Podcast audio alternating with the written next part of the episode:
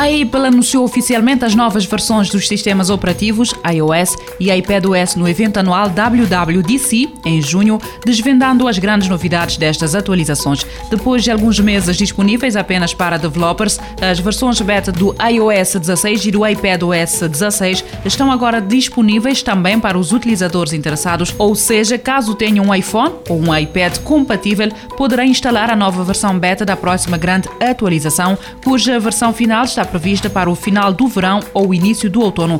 Apesar de qualquer pessoa conseguir instalar as versões beta do iOS 16 e do iPadOS 16, é importante sublinhar que a experiência pode ainda ser condicionada. Recordar que estas novas versões dos sistemas operativos ainda estão a ser desenvolvidos pela Apple, pelo que é expectável que ainda sejam encontrados alguns erros e pequenos bugs. Para conseguir instalar o iOS 16 e o iPadOS, terá de ir até ao site da Apple e inscrever-se no programa de testes da empresa tecnológica tecnológica e seguir as devidas instruções. Bowers Vikings tem novos headphones com cancelamento de ruído. Os PX7S2 headphones premium sem fios contam com um novo algoritmo que está encarregue de reduzir o ruído envolvente. Os Bowers Wilkins PX7S2 contam com um design mais confortável e ergonômico e também são mais leves do que os antecessores lançados em 2019. Os headphones estão equipados com botões físicos, com um deles a ser personalizável de forma a conceder rápido acesso ao cancelamento de ruído e a um assistente assistente digital. O cancelamento de ruído dos PX7S2 depende de quatro microfones e faz uso de um algoritmo completamente revisto,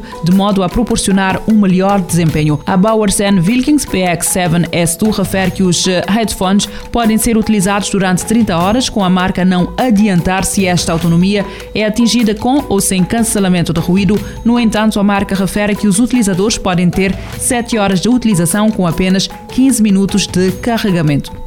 Meta criou um sistema capaz de traduzir 200 idiomas diferentes. O projeto No Language Left Behind está disponível publicamente através da plataforma GitHub. O projeto anunciado em março foi agora descrito como uma inteligência artificial com superpoderes numa publicação do Facebook que anunciou que está disponível para quem quiser usar através da plataforma GitHub. O fundador e CEO da Meta, Mark Zuckerberg, numa publicação na rede social, adianta que o No Language Left Behind vai ajudar o Facebook e o Instagram a fazerem traduções soluções de alta qualidade para idiomas falados por milhares de milhões de pessoas a nível mundial. A Apple vai propor no outono um sistema de proteção de dados para jornalistas e ativistas depois do caso Pegasus ter revelado as capacidades técnicas de alguns programas informáticos de espionagem. O modo lockdown é uma proteção opcional para o pequeno número de utilizadores cuja segurança digital está gravemente afetada, adianta a Apple em comunicado publicado na semana passada. O programa destina-se a pessoas que podem ser visadas por ataques ultra sofisticados realizados graças aos programas do NS Group e outras empresas mercenárias mercenárias que desenvolvem programas informáticos espiões por conta de governos, afirma o conglomerado californiano. Em setembro, a Apple teve de reparar com urgência uma vulnerabilidade que o programa Pegasus da empresa israelita NSO Group tinha sido capaz de explorar para infectar aparelhos iPhone sem precisar que os utilizadores carregassem nas ligações ou botões armadilhados, processo designado Zero Click. A nova opção permite aos utilizadores a segurança completa de numerosos serviços e conteúdos do seu aparelho, incluindo o anexo deixará também de ser possível ligar a um computador através de um cabo a um iPhone se este estiver bloqueado. A Apple também prolongou seu programa para investigadores em cibersegurança e vai oferecer até 2 milhões de dólares aos piratas que lhe identifiquem falhas no lockdown. O novo jogo de skate será gratuito. Há dois anos, a Electronic Arts confirmou que estava a trabalhar no novo título da franquia Skate, mas a empresa manteve desde então o silêncio sobre o projeto.